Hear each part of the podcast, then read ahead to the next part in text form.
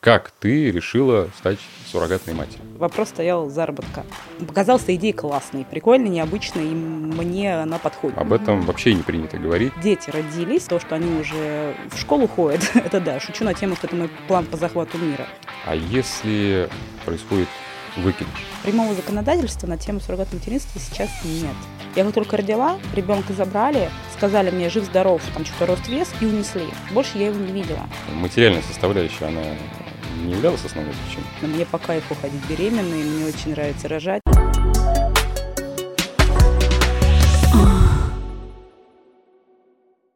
Привет, друзья! Меня зовут Денис, вы слушаете подкаст 69, и сегодня мы разговариваем про суррогатное материнство. У меня в гостях Вера. Здравствуй, Вера. Привет. Как ты решила стать суррогатной матерью? Впервые мне эта мысль пришла в 2007 году, когда я только-только двумя детьми, будучи с маленькими, ушла от мужа одна, и вопрос стоял заработка.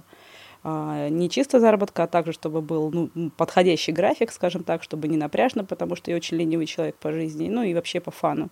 И листая различные объявления, тогда еще даже по-моему, даже не в интернете еще, а в газете, потому что тогда еще у меня лично интернет был по карточкам, наткнулась на подобную историю, такая, о, прям ну, притянуло внимание такая компания, организация, юридическое агентство, как они себя называли, что приглашает доноров, суррогатных матерей на такой-то проект. Я туда звоню, а, отвечает мужчина, как оказалось, юрист, собственно, этой компании. Я ему рассказала про себя, он предложил встретиться. И я сразу согласилась, причем не знаю вообще, не знаю ничего про это. То есть я никогда до этого раньше с этим не сталкивалась, в интернете ничего не гуглила. Просто вот мне понравилась, показалась эта идея классной, прикольной, необычной, и мне она подходит, скажем так. Я с ним встретилась познакомиться, а, Оказалось, что компания совсем небольшая, буквально в тот момент было два человека, генеральный директор и юрист, они только-только начали. А, юридическое агентство, оно занимается тем, что сопровождает именно сделки, а, юридические и держит свою базу суррогатных матерей, доноров, вот это вот все. И то есть это не медицинская организация, они вот именно заключают сопровождают, скажем так, генетических родителей, медицинские учреждения и доноров и суррогатных матерей, и вот вместе с, между собой их как-то соединяют и ведут. Вот. И позадавала все вопросы, потому что, блин, мне это подходит. График свободнейший, это вот условно раз в две недели, раз в месяц на осмотр, скажем так. Ходить э, беременной и рожать мне в целом нравится, как-то так исторически. Это уже отдельная история, может, расскажу. Вот это мой лично, не знаю, кинг, наверное. В целом я поняла, что у меня будет куча куча свободного времени, оно практически все мне сохраняется, плюс будет ежемесячное содержание, плюс хорошая выплата по факту рождения, такая, почему бы нет, крутая идея. Плюс а мне э, понравилась она даже больше, чем вот мое участие в качестве суррогатной матери. Я спросила, а можно ли у вас обучиться? Э, я хочу консультировать людей, это тем, ну, как-то прям вот очень интересно, я хочу учиться, хочу понять, как это, что это, э, нужны ли вам еще сотрудники, потому что, ну, раз компания небольшая, раз ко мне навстречу приехал сам юрист, потому что просто больше некому. Вот. Я бы хотела бы вообще, вообще с вами дружить, тусить и так далее. Они такие, да, окей. У меня еще образование фармацевтическое, ну, такое около медицинское. Они такие, давай мы тебе расскажем, покажем. С тех пор там стала помогать. Но поначалу просто документы переводила, общалась с людьми. Донором, да, кстати, с суррогатной матерью первый раз я стала, стала только в 2013 году. До этого были неудачные попытки. Я стала один раз донором, кстати, под конкретный проект. Я знаю, что с того проекта уже, скажем так, запущен проект, то есть дети родились. Я не знаю, сколько, один, там, двое или сколько, но то, что они уже в школу ходят, это да, шучу на тему, что это мой план по захвату мира. Репродуцироваться и свои копии Так, а материальная составляющая, она не являлась основной причиной? Да, на тот момент она была основной, но, скажем так, есть же куча способов материальную mm-hmm. составляющую, как-то себе ее компенсировать. Именно этот вот э, момент почему-то меня очень притянул. И ну вот я с тех пор так и осталась в этом скажем так, бизнесе. Агентства менялись, компании менялись, но я также... То есть даже как они менялись. То, куда я пришла, это был изначально филиал московского агентства, э, Sweet компания. Потом их генеральный директор от них ушла и открыла свое петербургское. Я сначала в московском, там тоже меня туда забрали, поработала, как консультант гоняла в Москву, потом в питерское вернулась. И вот сейчас мы с петербургским а, агентством вот дружим, работаем вместе И тоже я, получается, была суррогатной матерью. Последние роды у меня были летом 2020 года, полтора года назад. А если бы не было вот, э, вот этой материальной составляющей, ты бы пошла на суррогатное материнство? Ну, смотря, слушай, нет, конечно, тут такой момент, ради чего? Какой-то цели, какой-то идеи. Но если это что-то для меня очень значимое, ну, я не знаю, может, какие-то важные люди для меня значимые. Технически я могу. Мне, то есть, реально несложно. Мне по кайфу ходить беременной, мне очень нравится рожать. Я еще вот училась на доулу, и эту информацию доношу дальше женщинам, что может быть прикольного в процессе родов беременности, потому что там реально есть интересные нюансы. И мне удается это порой донести, скажем так. Поэтому, ну, мне нужна, конечно, весомая причина, ради чего. То есть просто так, ну, это все равно в любом случае влияние на организм, некоторый износ, поэтому определенная компенсация физических, эмоциональных и других затрат, ну, либо финансовые, либо что-то равноценное. А о каких цифрах идет речь вообще? Ну, на тот момент первая беременность было в руки после рождения ребенка миллион, и ежемесячное содержание было 15 тысяч. Вот. В 2020 году было побольше, но несущественно. Вот. Сейчас я тоже нахожусь на стадии, скажем так, подбора проекта. Сейчас уже речь идет миллион двести и тридцать тысяч ежемесячно. Это называется проект. Ну, это работа. Однозначно, это работа. В любом случае, хоть она такая своеобразная. Э, как проходит вот этот твой подбор проекта? Ты смотришь, э, оцениваешь там по фотографиям, по биографии или что? В чем? А, я смотрю весьма условно базово, больше, наверное, смотрит меня. Сначала мы вот находим друг друга, не знаю, как-то визуально, эмоционально, а потом меня уже смотрит э, гинеколог, который оценивает, насколько я подхожу по состоянию здоровья. Гинеколог человек, у каждого угу. человека есть свои какие-то личностные, не знаю, предпочтения, там еще что-то. И кто-то говорит сразу, о, класс, нам подходит, зашибись, давай, а кто-то говорит, типа, нет, извините, но вам мы откажем, потому что, не знаю, там возраст, еще что-то. Как ну, проходит э, первое знакомство с э, будущими родителями биологическими? По фотографии. Чисто... Я с ними не общаюсь, я с Вообще? ними не знакомлюсь. Да, я в своей жизни знакомилась с одними родителями. Это угу. было вне фирмы, вне э, проектов компании. Это было личное знакомство а, сейчас скажу даже, кто это был, бывшая начальница моей сестры с ее бывшей работы. Она как-то что-то рассказывала, ей, ну, и женщине там понадобилось. Она ко мне обратилась за консультацией и в процессе спросила, типа, могла ли я. Я ей рассказала свои условия. Говорит, давай. У нас была попытка, была подсадка. А, она была удачная, скажем так, то есть эмбрион прикрепился, но там была просто какая-то волшебная история, та история, после которой эм, ну, не знаю, как говорится, клуб непрошенных советов, но я рекомендовала просто всей семье куда ну, не знаю, съездить в горы в Тибет, почиститься. Это очень странная история.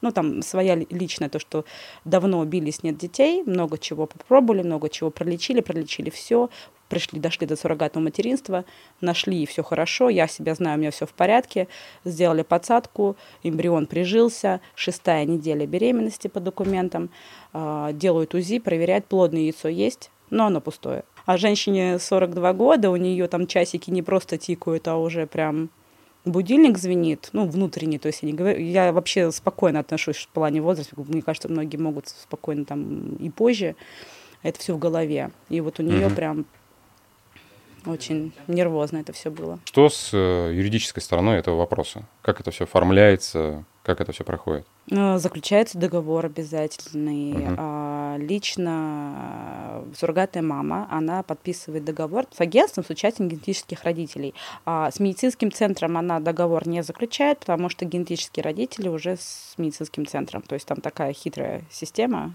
суррогатная мама с агентством заключает. Но там указано именно, что суррогатная мама, она вступает вот в проект, uh-huh. где генетическими родителями являются такие-то люди – вот, она суррогатная мама, и дальше-дальше подписи сторон и так далее. И то, что ответственность за это агентство, то, что оно а, обязуется за этим всем следить, оберегать, заботиться, следить за медицинскими всеми показаниями, за своевременными какими-то приемами медикаментов необходимых, там, витаминок всех. А в договоре есть какие-то правила там а, по поводу штрафов, рисков? Конечно, конечно.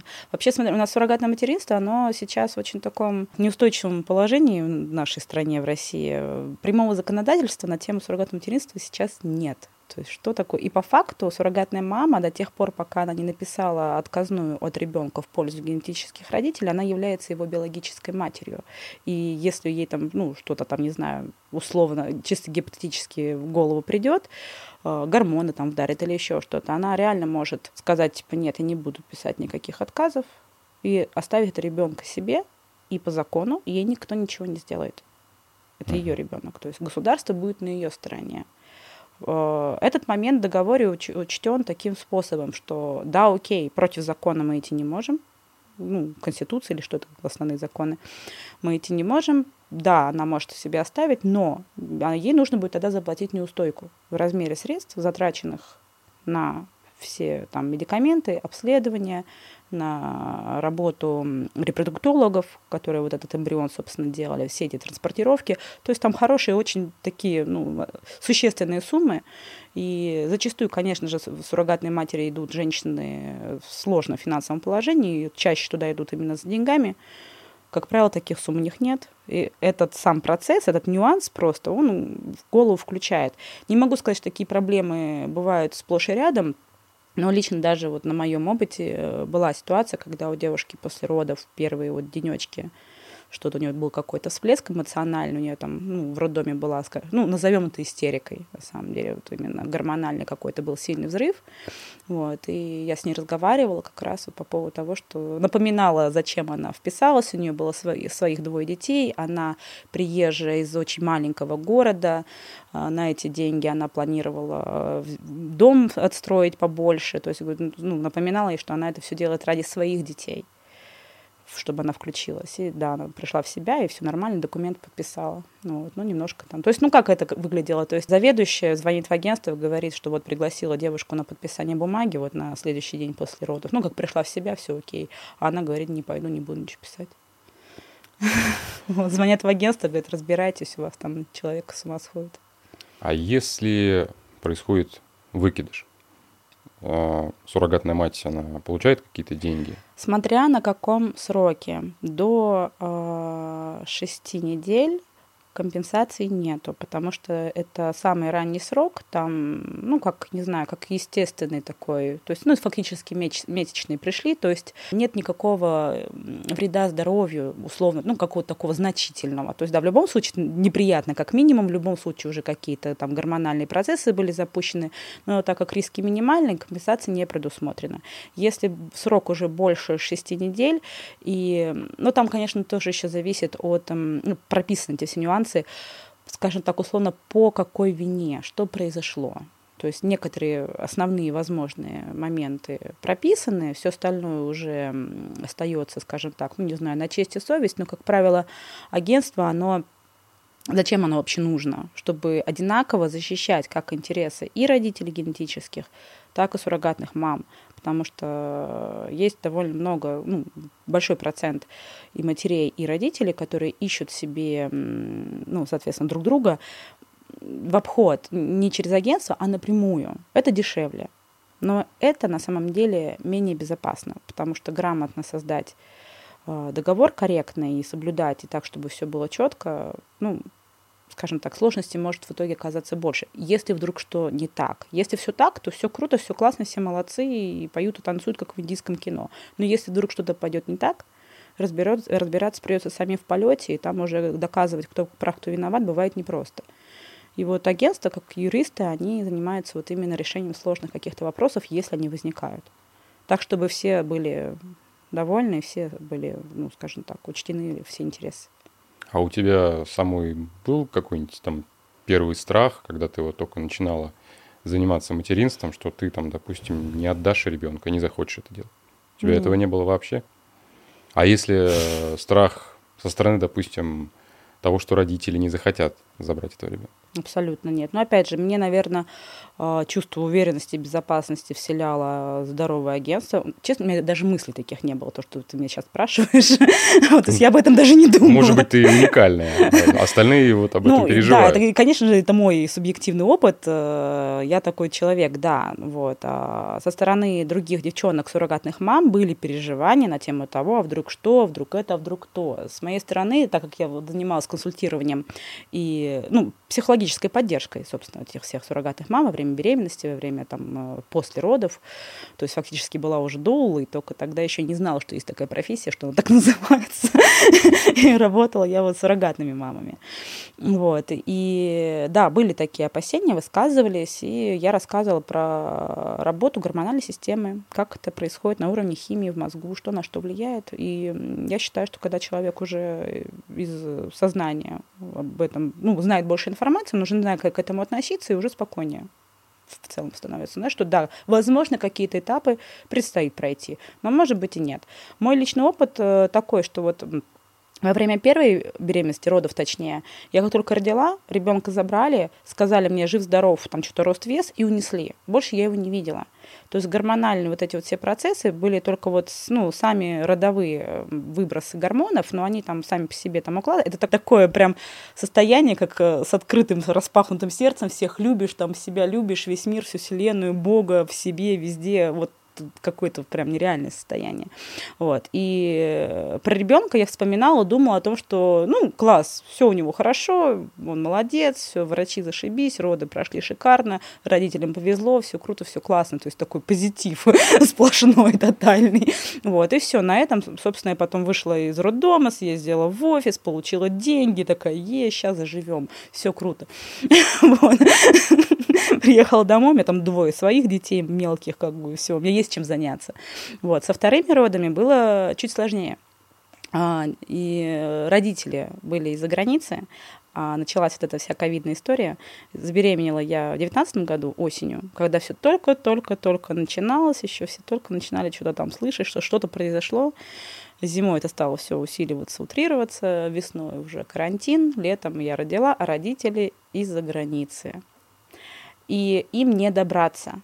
Ни им не приехать, на тот момент еще не было законов, по-моему, даже вот сейчас я не уверена, надо перепроверить. А, как-то сейчас э, вырулили эту историю, как могут генетические родители встречаться со своими детьми а, по каким-то документам. Тогда не было ничего. То есть то, что это твой ребенок биологический, новорожденный, и тебе mm-hmm. как бы надо к нему приехать и его забрать, не, не было такого, невозможно, нереально. Ребенок, который я родила, он, вот я родила в июле, он уехал домой только в ноябре. Он жил здесь с, с представителями того агентства той страны. С ними нянькались. Таких детей было несколько. Некоторые эти истории даже тоже попали на телевидение.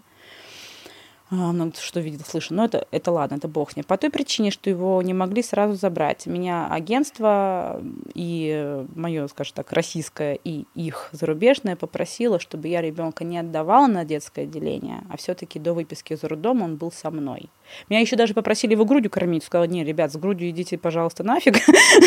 вот только таблетки, потому что гонять туда-сюда эту лактацию, эти гормоны, это, ну, реально нафиг не надо. Это тяжело, сложно, стресс для организма. Я говорю, нет, сразу таблетки после родов сразу таблетки там выпиваешь гормональные, лактации даже не приходит, то есть нет вот этого вот раскочегаривания.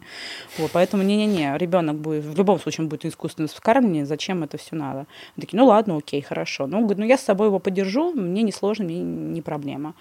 Вот, и за счет того, что мы, получается, 3-4 дня были с ним вместе, уже гормональные процессы запустились, эти окситоциновые истории такие мощные, и когда я выписывалась из роддома, передавала ребенка, тоже такая, все, счастье ему пожелала, все хорошо, села в такси, еду домой, и меня начинает накрывать вот это вот разрыв, момент, все равно, что вот что-то там уже сформировалось, и я, опять же, умом, сознанием я понимаю, что это все химия, что это гормоны, что меня сейчас чик-чик и попустит. Но сутки меня крыло где-то. Прям я там ревела и все прочее. Ну, а таких... больше ты не переживаешь, когда ну, в мыслях не думаешь там, что Какая судьба у этого ребенка? Останется ли он в семье? Может, его потом в детдом отправить? Ну, честно, меня это не колышет. Даже если вот я циничная довольно-таки сука, вот, но, э, во-первых, я уверена, что все у нее хорошо, потому что родители, которые вкладывают реально столько моральных сил, эмоциональных и столько денег в эти все процессы, ну, отказаться от ребенка, нет, в этом мире возможно все что угодно. Может быть, и откажутся. Ну, как бы было бы странно, на мой взгляд. Вот. Думаю, что все у них хорошо, и тем более, опять же, зная родителей, как они к этому пришли, генетических, а, почему именно такой способ, как они его выбрали и сколько времени у них ушло на подготовку. Мне кажется, что это такой мощный проект для них в том числе, завести ребенка, что отказаться от него, это, ну, как минимум, было бы странно. Вот. А, ну вот насчет вопроса твоего, как я что там потом думала, чувствовала, э, произошел тоже интересный казус с этим же вот ребенком последним. Где-то в октябре, да, а, мне пишут представители того зарубежного агентства и говорят, «Э, Вера, тут такое дело, мы где-то потеряли документы. Я говорю, какие? Они такие, ну вот это вот, то, что вы у нотариуса писали отказную в пользу генетических родителей на ребенка, мы его потеряли можете приехать к нотариусу и оформить новые документы. Я такая, ладно, не стала ничего спрашивать, что случилось, что произошло, всякое бывает, может, так же в каршеринге, как я паспорт свой, хер знаю, как это работает. Ну да, именно так и да, есть я, Ну, я, я, ну, всякое бывает, да. Я в тот момент была не в стране, говорю, сейчас вернусь, сделаю. Приехала, сделала, отправляем документы с курьером, мне пишут спасибо, классно, здорово, молодец. Такие, кстати, а хочешь посмотреть на ребенка? Он еще здесь, мы сейчас фоткаем. Я такая, а давайте, посмотрю, хоть почекаю свои реакции. Мне посылают фотографию ребенка, я такая смотрю, ой, какой классный ребенок. Все. Вырос. То есть, если у тебя нет вот этой длительной стадии общения, только что родившись да, ребенком, тогда ты, да. то есть ты ничего Абсолютно. не ощущаешь. Да. Но это же не мой ребенок, реально. Я, это работа, я поработала, помогла людям, которые по каким-либо причинам не могут самостоятельно э, именно взрастить ребенка скормить, родить и так далее, я помогаю, это, ну, делаю это за них. То есть фактически ну, очень грубо говоря, это как работа няней, только у тебя ребенок не снаружи, а внутри. Ну или еще можно другую какую-то метафору, грубо говоря, поработать инкубатором, скажем так. Опять же, чтобы он мог, вот этот э, эмбриончик, вот его только зачали, чтобы он мог э, дорасти до той стадии, что он может жить самостоятельно в этой атмосфере. Ну, вот. Родители этого не могут служанки. сделать. А? Ну, только не как в рассказе служанки. Я не смотрела. Почему вот все все скрывают? Об этом. То есть если это не какие-то знаменитости, которые открыто об этом говорят, что типа вот у меня это все там либо эко, либо mm-hmm. это суррогатная мать, то в э, обществе, так сказать, простом смертном об mm-hmm. этом вообще не принято говорить, и никто не освещает это никак. Почему так происходит? Ну, насчет самих суррогатных матерей, они подписывают документы о неразглашении, о конфиденциальности, реально соглашают. То, что я сейчас здесь сижу перед тобой, это спасибо моим дружеским отношениям с моим генеральным директором, директор Шей, нашим договоренностям. Мы уже как семья реально дружим, поэтому я ее заранее предупреждала, что я блогер, я буду все рассказывать в открытую, я буду там выступать, я буду освещать. Он говорит, да, окей, типа, что, лишняя реклама. То есть она тоже с юмором к этому отнеслась, типа, окей, не вопрос. Но по документам есть э, момент... Ну, естественно, я не все разглашаю, я не... вот, даже, в принципе, ну, ладно, не суть. Вот. А насчет генетических родителей, на самом деле, чаще всего это даже с их стороны, наверное, есть желание скрыть. Те, с которыми я общалась, у них э, простая мотивация, она понятная, с одной стороны, с другой стороны, она, конечно, ну, для меня лично она сомнительная. Многие родители не хотят, чтобы их, э, не хотят, чтобы их ребенок знал в будущем, что он родился каким-то таким вот нестандартным способом, образом, что это может как-то повлиять. Mm-hmm. Вот. Я, конечно же, за искренность, за честность, за открытость, поэтому тоже как-то в этом плане ну, говорю свое мнение, что вам не кажется, что вот эти вот ваши переживания и страхи, они как раз-таки могут дать больше какие-то ну, влияния, какие-то реакции в будущем, нежели сказать правду и держать все как есть. Ну, это личное дело каждого, опять же, я в это не лезу. Вот. Но то, что вот самое популярное мнение. А ребенку они э, могут рассказать о том, что а, он не от них, собственно. Ну, кто-то, кто-то, да, кто-то сразу да? говорит, а. типа, да, конечно, мы все расскажем, когда будет время, если будут вопросы. Есть такие родители, я читала как рассказывает, что вот, э, ну, обычно же, когда ребенок начинает интересоваться, откуда берутся дети, обычно говорят, ну, из животика у мамы. А тут как бы немножко другая история. Есть Совсем те, которые... другая. Да. И тут как бы э, родители начинают там тоже потихонечку по мере, ну, вот, возрастной нормы э, как-то информацию выкладывать, но она все равно отличается от стандартной, скажем так. Вот. И были сложности в этом плане такие интересные, то, что ребенок, когда, ну, вот уже возраст там 5-6 лет, и он общается со сверстниками, они такие темы, например, если между собой обсуждают, то ребенок потом приходит домой и говорит, что вот там вот у всех вот так вот, а у меня вот так вот, а это они там какие-то неправильные или со мной что-то не так. Вот, то есть немножко добавляет тем для разговоров, конечно. Ты говоришь, что суррогатное материнство для тебя это, ну, я имею в плане здоровья, достаточно нормально проходит, это в кайф. Да. Вот. А как же там токсикоз? Это все-таки какая-то серьезная нагрузка. было. Вообще ничего этого нету? Нет, То есть меня... ты реально уникальная в этом плане. У меня самая сложная моя беременность была первая, потому что, ну, потому что я сама, на самом деле, намного забивала болты. Мне казалось, что мне 18 лет, я молодая, здоровая абсолютно, и пофигу веники, поэтому не заметила, как набрала 35 килограмм. Вот, врачи там что-то переживали, но чувствовала себя реально роскошно а, и не, не хотела верить врачам, что что-то не так. Мне казалось, что у меня все замечательно. Вот, поэтому даже когда меня положили там один раз на обследование из-за повышенного давления, я искренне недоумевала, зачем это делать надо, если я себя чувствую прекрасно. Они такие, вы можете себя чувствовать и прекрасно, вы о ребенке подумайте. Вот. Но мне 18 лет, мне вообще было по фиолетову. Как бы, чё? это потом до меня уже стало доходить, что да, тут, наверное, надо как-то это. Вот. И уже вторая беременность и последующая более была внимательна, сознательно ну, подходила ко всему. И, как говорится, хоть в космос запускай. То есть никаких осложнений, ничего не было? Ну, не знаю, что, опять же, легкая отечность на последнем сроке беременности. Ну, как бы набрала вместо 10-15. Ну, окей. Сами роды как из конвейера, да? Ну да, вполне себе легко. На самом деле, ну вот опять же, как бы это вот э, тема потом, как я плавно переходила я еще телесный терапевт, э, из телесной терапии, вдовольство, вот, вот беременность. То есть родовая система — это моя любимая, на самом деле, вот, работа с родовой системой. И то, как я пришла потом еще в сексологию и в тематику БДСМ, это все на самом деле невероятно, но потихонечку одно к одному складывалось.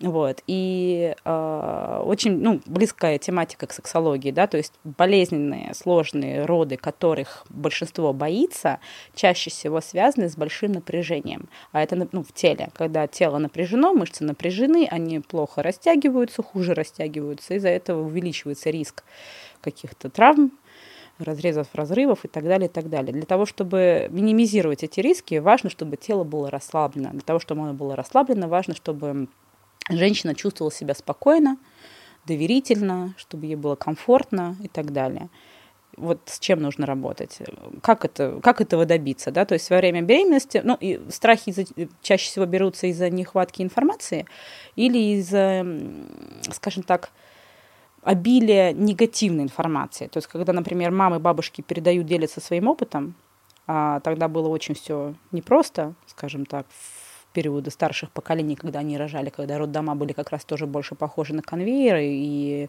мало кто с кем сюсюкался. Дай бог, там, кому повезло, что были там какие-то близкие подруги, мамы, оберегающие, поддерживающие, но часто этого не было. И было действительно немало негативного опыта. И вот это когда транслируется, типа, что роды это больно, это страшно, это ужасно, оно и в голове оседает. Это рождает страх. Страх рождает напряжение. Напряжение рождает вот это вот зажатие, и, соответственно, вот как замкнутый круг. И вот выйти из него можно, сначала давая женщинам больше корректной информации, а, учить работать с телом, с дыханием самое важное на самом деле, потому что через дыхание основное расслабление, ну, к нему можно прийти через него, и создавать такую поддерживающую, расслабляющую обстановку, во время беременности, во время э, родов самих. Вот дола, она, поддержка во время родов, она больше нужна именно эмоциональная поддержка для того, чтобы женщина чувствовала себя спокойно и могла в полной безопасности сфокусироваться на самом процессе родов, а не на том, где там акушерка бегает, где кто, кто ей подаст воды, а как сходить пописать, а как закрыть окно или открыть окно или еще что-то.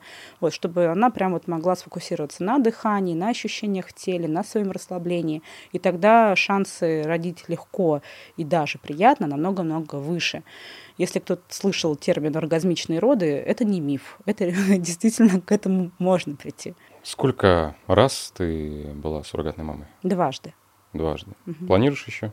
Ну вот я сейчас у меня, скажем так, последний уходящий вагон э, по закону, по стандартным договорам можно суррогатной матерью стать до 35 лет включительно. Мне сейчас 35 в сентябре исполнилось, то есть у меня осталось вот немножко времени.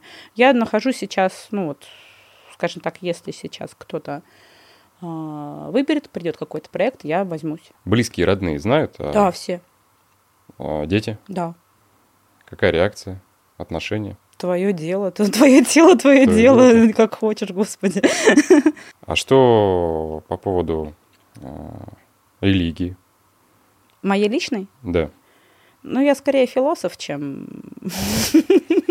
А, скажем так, у меня э, есть разница в понимании, что такое вера, что такое религия. В плане религии я не религиозна. Могу предположить, что хотя это может быть и стандартно, угу. в обществе э, складывается такое мнение, что суррогатное материнство это просто бизнес, торговля душами. Ну, это так и есть отчасти.